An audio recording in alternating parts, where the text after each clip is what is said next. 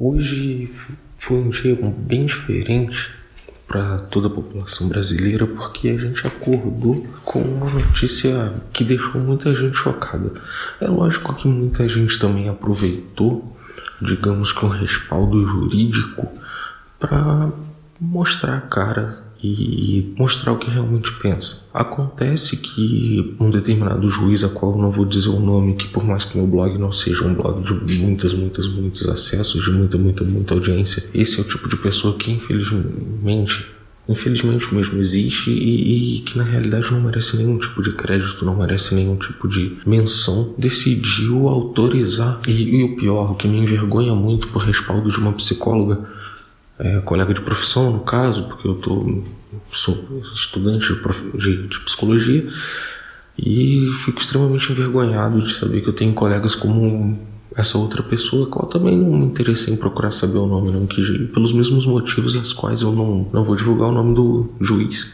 E decidiram retroceder numa decisão que havia sido tomada em 1999, que foi quando a comunidade científica decidiu que a prática ou a convivência, enfim, não importa o nome, que a homossexualidade ou o homossexualismo não, não seria mais visto como doença, porque a ciência comprovava já que não se tratava de doença. E assim todas as pessoas viviam muito bem e a sociedade de um certo modo até que estava evoluindo até que de repente duas pessoas como essa vêm e, e, acreditam, sabe lá Deus por quê? Na loucura deles acreditam que uma pessoa, uma única pessoa da lei e um único é, representante da, da psicologia podem passar por cima de vários estudos científicos que comprovam exatamente o contrário do que eles querem que aconteça. O que me deixou um pouco triste também foi perceber que algumas pessoas nesse exato momento aproveitaram para apoiar e para mostrar a cara. Eram pessoas que no final das contas estavam se sentindo, vejam vocês, reprimidas por não poderem reprimir. Veja que coisa estranha, né? Em lapso de talvez uma reviravolta, eles já saíram todos argumentativos, enfim. É realmente estranho como a sociedade brasileira vem se comportando de uma forma extremamente retrógrada e eu confesso que eu tenho medo de acordar amanhã e as pessoas estarem sendo queimadas na fogueira. O que me deixa realmente muito triste é perceber que o embasamento dessas pessoas é um embasamento extremamente de fundamento religioso, não que inconsciente popular na realidade também não, não tenha suas influências religiosas e tal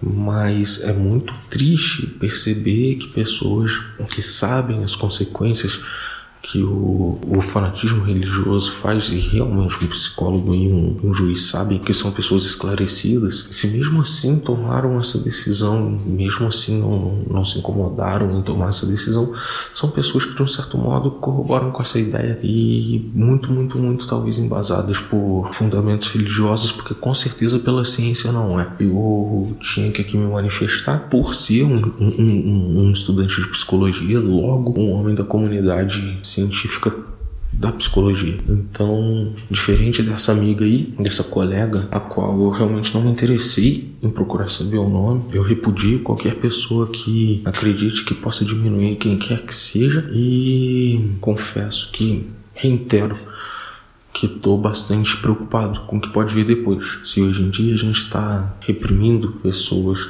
e alegando que são doentes por coisas que todo mundo já sabe que não é, o que será que não pode acontecer amanhã? É bastante complicado e a gente realmente tem que temer bastante isso. Muito obrigado por terem ouvido até o final, meus amigos. Esse aqui foi o podcast bem curto, somente para registrar isso aí mesmo e dizer que eu não faço parte, não compactuo com acredite que o juizinho imperial, tal psicóloga lá, tem razão. Muito obrigado por ter ouvido até agora. Se concorda, compartilha isso. Se não concorda, também deixa seu comentário. E até o próximo podcast.